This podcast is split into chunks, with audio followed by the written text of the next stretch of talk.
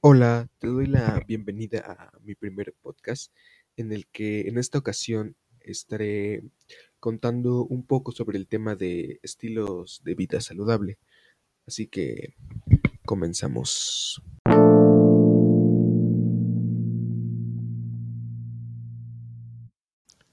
Muy bien, y para comenzar, ¿qué es un estilo de vida saludable?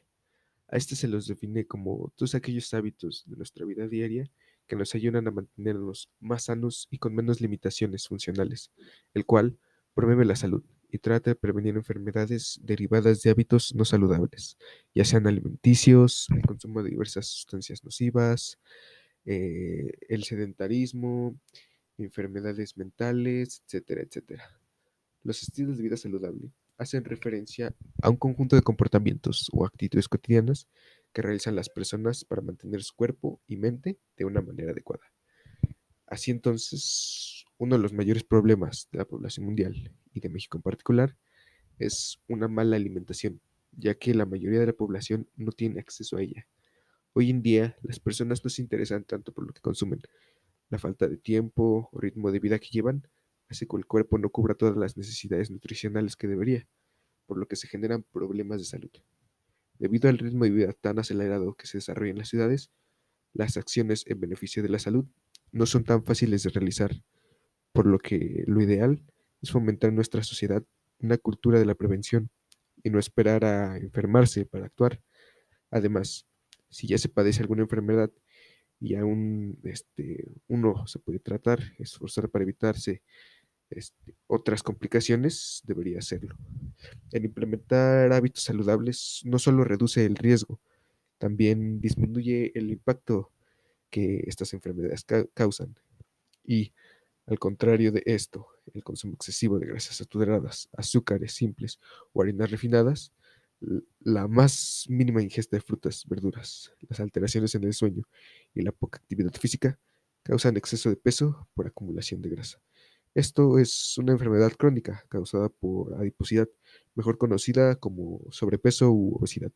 Este padecimiento produce inflamación generalizada que afecta a todos los órganos y puede llegar a complicarse al desarrollar entre hipertensión arterial, alteraciones menstruales, eh, adelantar la pubertad de niñas, hígado graso, osteoporosis, diabetes, cáncer y muchas otras enfermedades que reducen la calidad de vida del individuo implican un alto costo económico en el sistema de salud.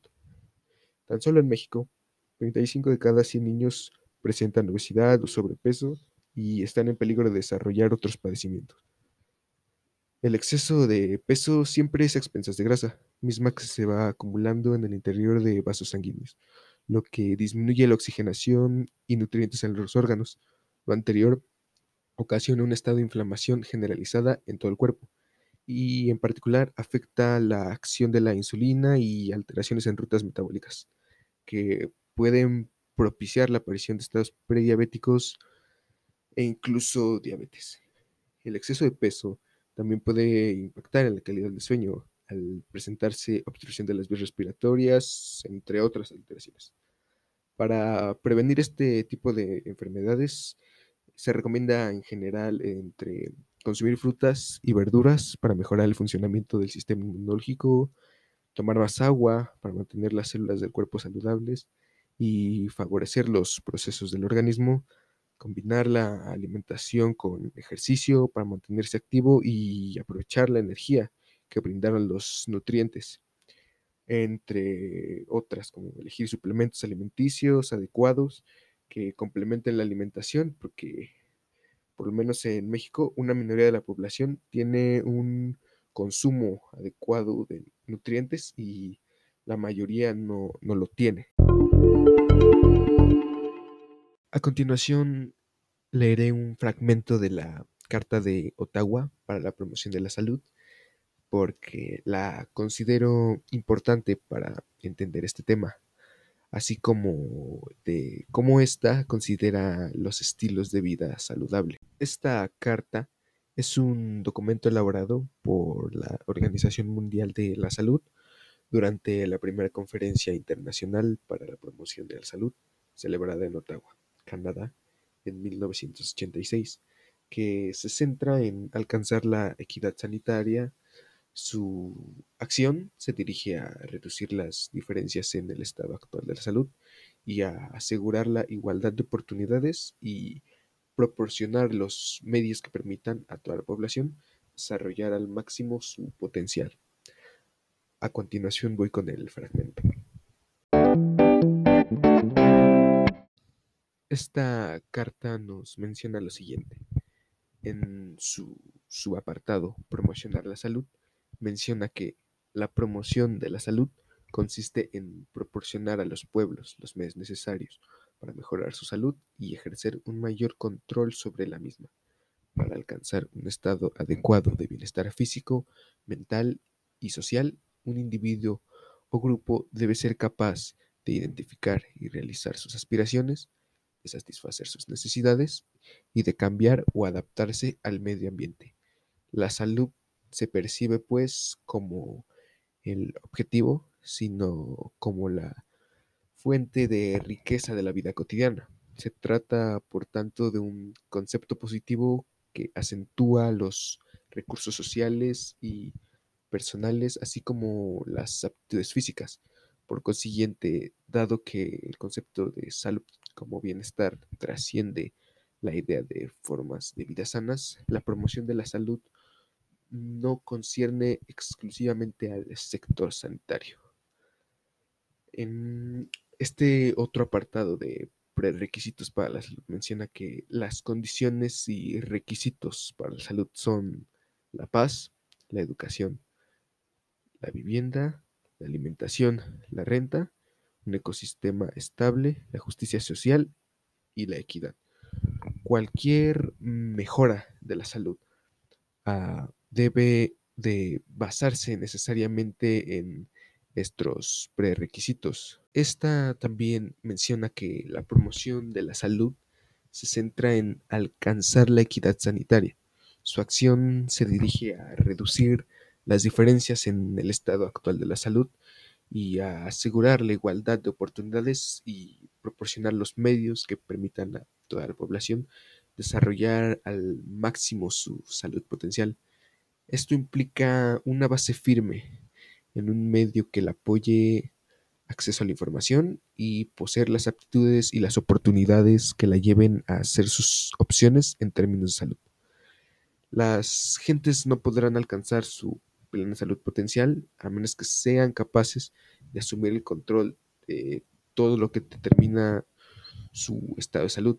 Esto se aplica igualmente a hombres y mujeres. Así entonces, como mencioné, esta considera los estilos de vida saludable por una serie de prerequisitos para que se pueda dar la salud y menciona los medios que permiten su pleno desarrollo.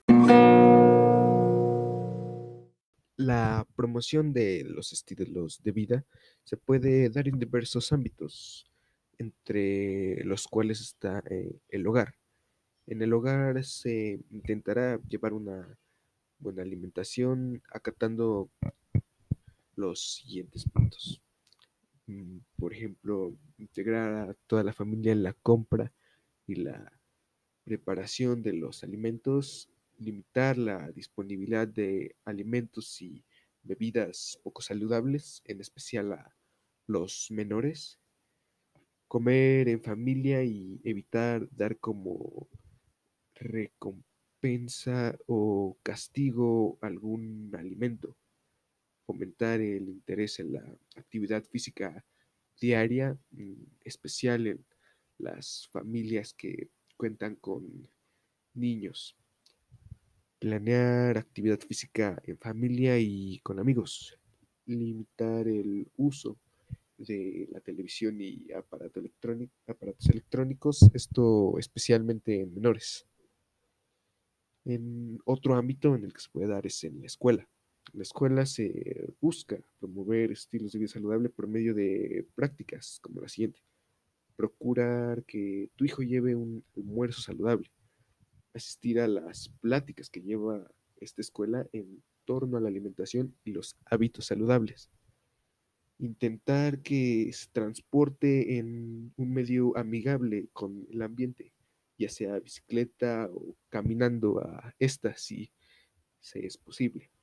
Fomentar que asistan a sus clases de educación física y en los más pequeños que jueguen en el recreo, así como aprovechar las clases extracurriculares, recreativas y activación física.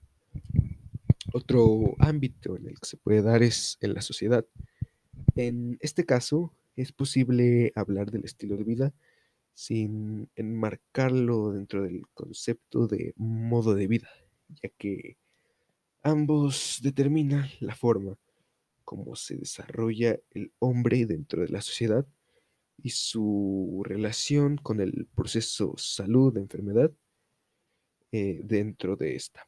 Ambos conceptos, modo y estilo de vida, comienzan a ser objeto de las ciencias médicas en la segunda mitad del siglo XX, a partir del momento cuando se redimensiona el concepto de salud y por ende se redimensionan también los conceptos de los determinantes de la salud en la sociedad en general, tanto en el hogar como en la escuela y en la sociedad, la promoción de todas estas actividades que llevan a un estilo de vida saludable se pueden dar por diversos medios.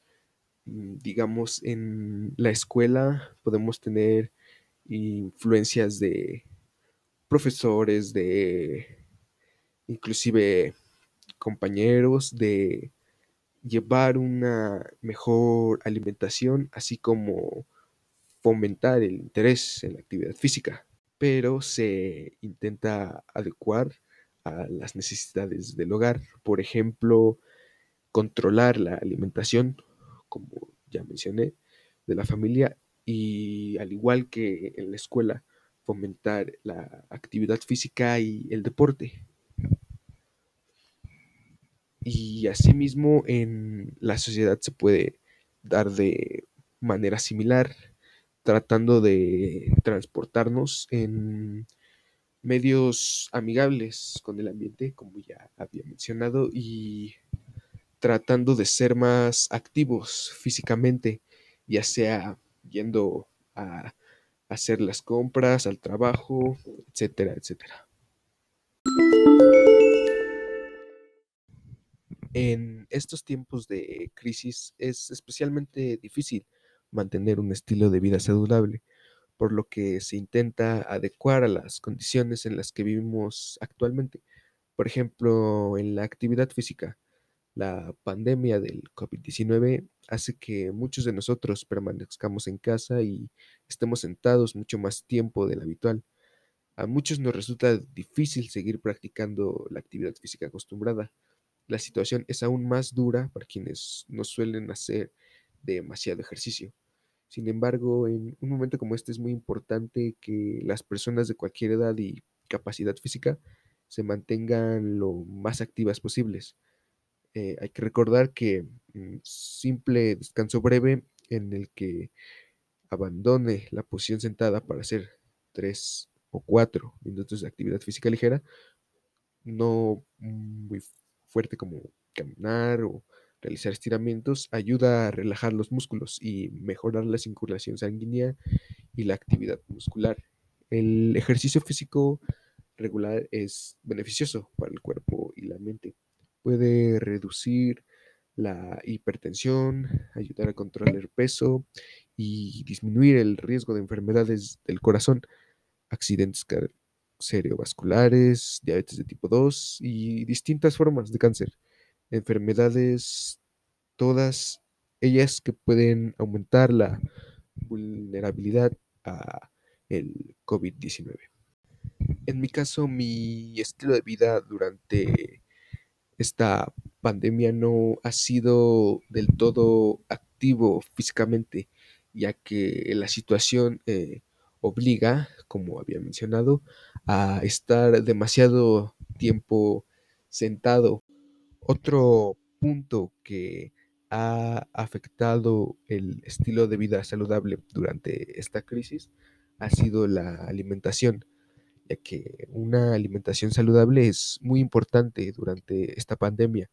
Lo que comemos y bebemos puede afectar a la capacidad de nuestro organismo para prevenir y combatir las infecciones y para recuperarse de ellas. Aunque ningún alimento ni suplemento dietético puede prevenir ni curar la COVID-19, una alimentación saludable es importante para el buen funcionamiento del sistema inmunitario.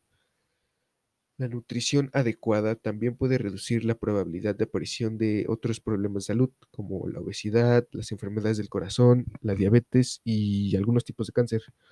Algunos consejos para este, mantener una alimentación saludable en estos tiempos sería consumir alimentos variados, incluidas frutas, verduras, reducir el consumo de sal, consumir cantidades moderadas de grasas y aceites, limitar el consumo de azúcar, mantener una buena hidratación, bebiendo suficiente agua, evitando un consumo peligroso, inclusive nocivo de alcohol y practicando la lactancia materna a...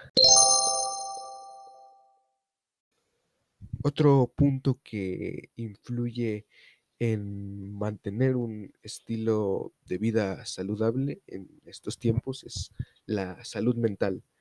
A medida que los países han ido aplicando medidas para restringir los movimientos con el fin de reducir el número de infecciones por el virus de la COVID-19, cada vez más personas estamos cambiando radicalmente nuestra rutina cotidiana. Las nuevas realidades del teletrabajo el desempleo temporal, la enseñanza en casa y la falta de contacto físico con familiares, amigos y colegas requieren tiempo para acostumbrarse, adaptarnos a estos cambios en los hábitos de vida y enfrentarnos al temor de contraer la COVID-19 y a la preocupación por las personas próximas más vulnerables. Es difícil y puede resultar especialmente duro para las personas con trastornos de salud mental. Afortunadamente son muchas las cosas que podemos hacer para cuidar nuestra salud mental y ayudar a otras personas que necesiten más apoyo y atención. Eh, confiamos en que los siguientes consejos y recomendaciones les resulten útiles.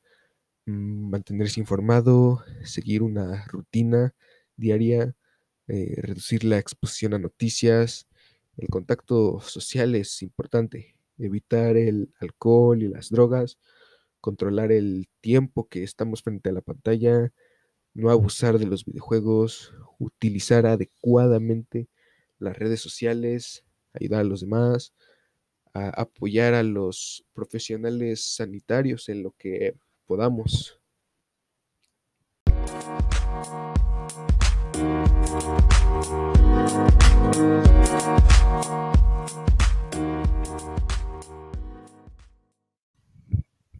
Bueno, en conclusión, todas estas medidas que podemos tomar en favor de mantener un estilo de vida saludable en nosotros mismos son estas mismas que he mencionado.